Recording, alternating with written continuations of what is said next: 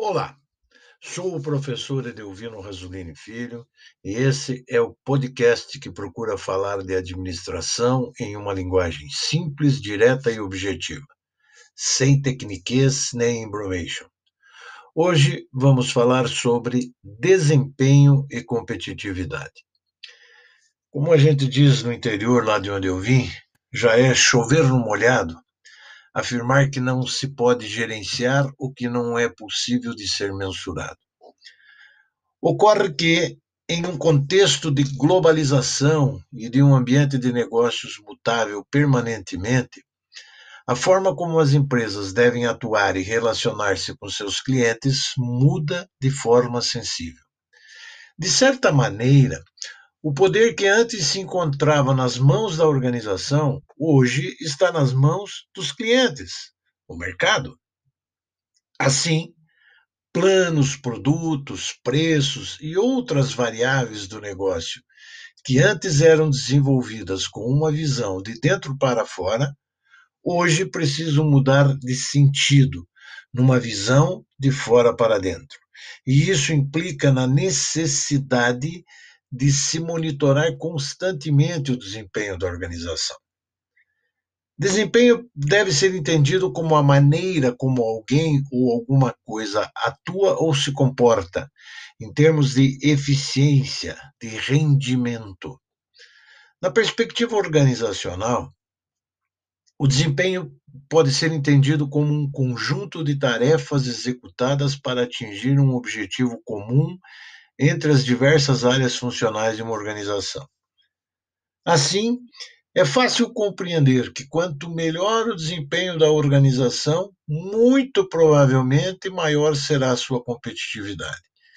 Isso ocorre porque o desempenho organizacional pode ser entendido ainda como as capacidades de rendimento da organização quando comparadas com os objetivos, metas, requisitos, especificações ou expectativas definidas previamente. Para poder acompanhar o desempenho da organização, é essencial contar com indicadores que permitam comparar o previsto em relação ao realizado. E isso é essencial para a administração, pois se trata da função controle. A lógica é que os administradores precisam saber, a qualquer momento, como o negócio está sendo gerenciado. São necessárias informações para saber se o negócio está sendo bem conduzido ou mal conduzido. Essas informações são essenciais ao processo decisório e podem ser denominadas como medidas de desempenho ou indicadores de desempenho. São essas medidas que sinalizam aos administradores os rumos da organização, suas capacidades e limitações. Portanto, um indicador é o estabelecimento de uma medida de desempenho por meio de métricas claramente mensuráveis.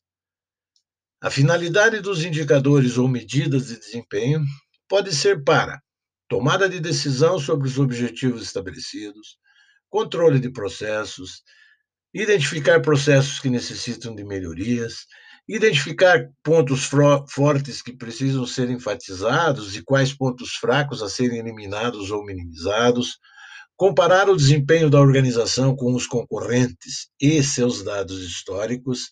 E aqui eu sugiro que vocês ouçam o podcast anterior sobre benchmarking.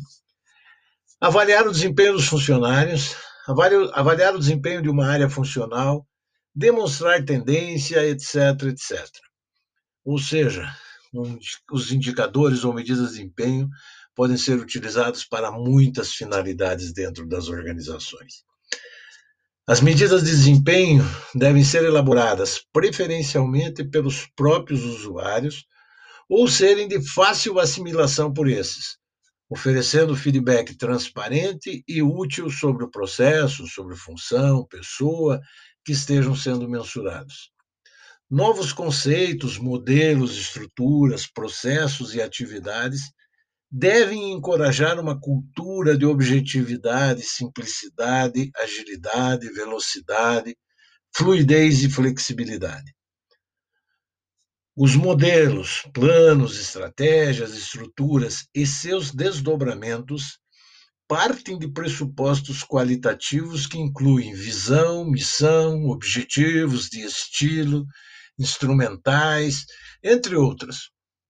É importante monitorar e avaliar se, as, se, a empresa os cumpre, não apenas do ponto de vista contábil e financeiro, que são fruto do desempenho do modelo. Isso nos permite inferir que os sistemas de medição de desempenho nas organizações objetivam maneiras de acompanhar os processos ou atividades para verificar se estão atendendo às necessidades e expectativas dos clientes, fornecendo informações adequadas a fim de que sejam tomadas decisões relativas a ações de prevenção, manutenção ou correção desses processos ou atividades, de forma a se atingir os objetivos.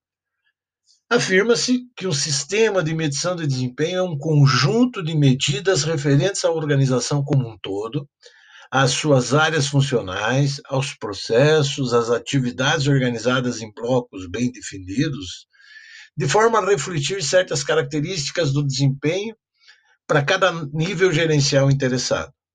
Portanto, podemos afirmar que as medidas de desempenho devem, Primeiro, definir maneiras de acompanhar os processos e ou atividades.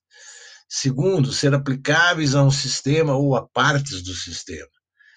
Terceiro, permitir ações preventivas de manutenção ou de correção do status quo. Quarto, permitir melhorias contínuas no atendimento às necessidades e expectativas dos clientes. E quinto, subsidiar o processo decisório de forma a permitir melhorias de competitividade. Embora as medidas de desempenho não sejam um fim em si mesmas, elas são fundamentais para permitir à direção da organização determinar um posicionamento competitivo estratégico, como forma de garantir o sucesso mercadológico.